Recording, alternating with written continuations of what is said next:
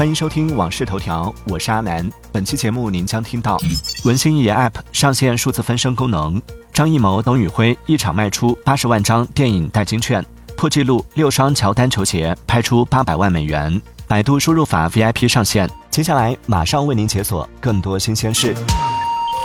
据报道，目前文心一 App 正在内测数字分身新功能。二月二号起，iOS 和安卓用户升级新版本后，均可免费使用该功能。据介绍，用户只需一张照片，录制三句语音，即可创建专属数字分身，并且支持个性化定义名称、声音、MBTI 性格等。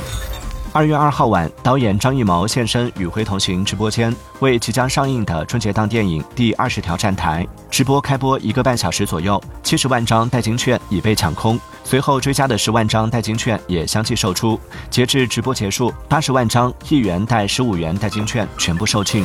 当地时间二月三号，卡塔尔男足亚洲杯四分之一决赛全部结束，约旦队、韩国队、伊朗队和卡塔尔队分别战胜塔吉克斯坦队、澳大利亚队、日本队和乌兹别克斯坦队，晋级本届亚洲杯四强。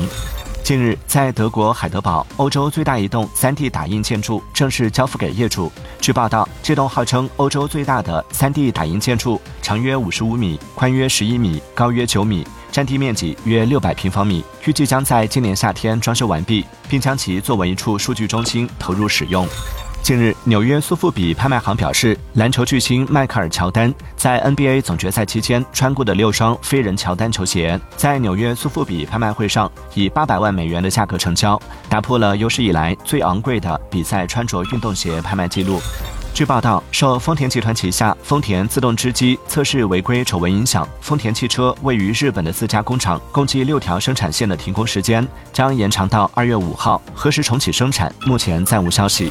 据悉，Meta 计划今年在其数据中心部署新版自研定制芯片，旨在支持其人工智能发展。Meta 发言人证实了该计划，表示这款芯片将与公司购买的其他现成 GPU 协调工作。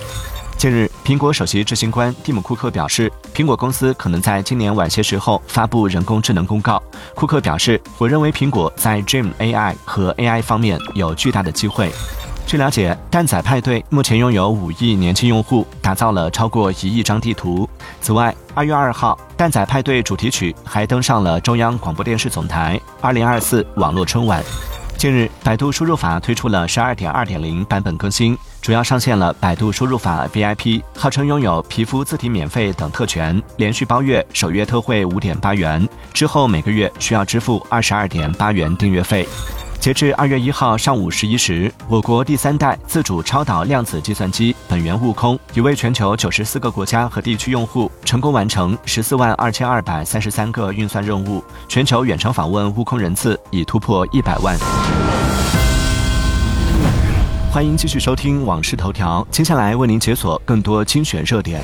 苹果 CEO 库克称，不确定 Vision Pro 头显在中国上市的具体时间，但是很快了。被制裁后首次登顶，华为重夺中国手机市场销量第一宝座。欧盟二十七国代表一致支持人工智能法案，多地火车站候车室开启通宵服务，为夜间出行旅客提供舒适的候车环境。谷歌最新人工智能模型 Gemini Pro 已在欧洲上市，将与 ChatGPT 竞争。大学生团队开发拜年 AI 小游戏爆火，模拟七大姑八大姨灵魂拷问。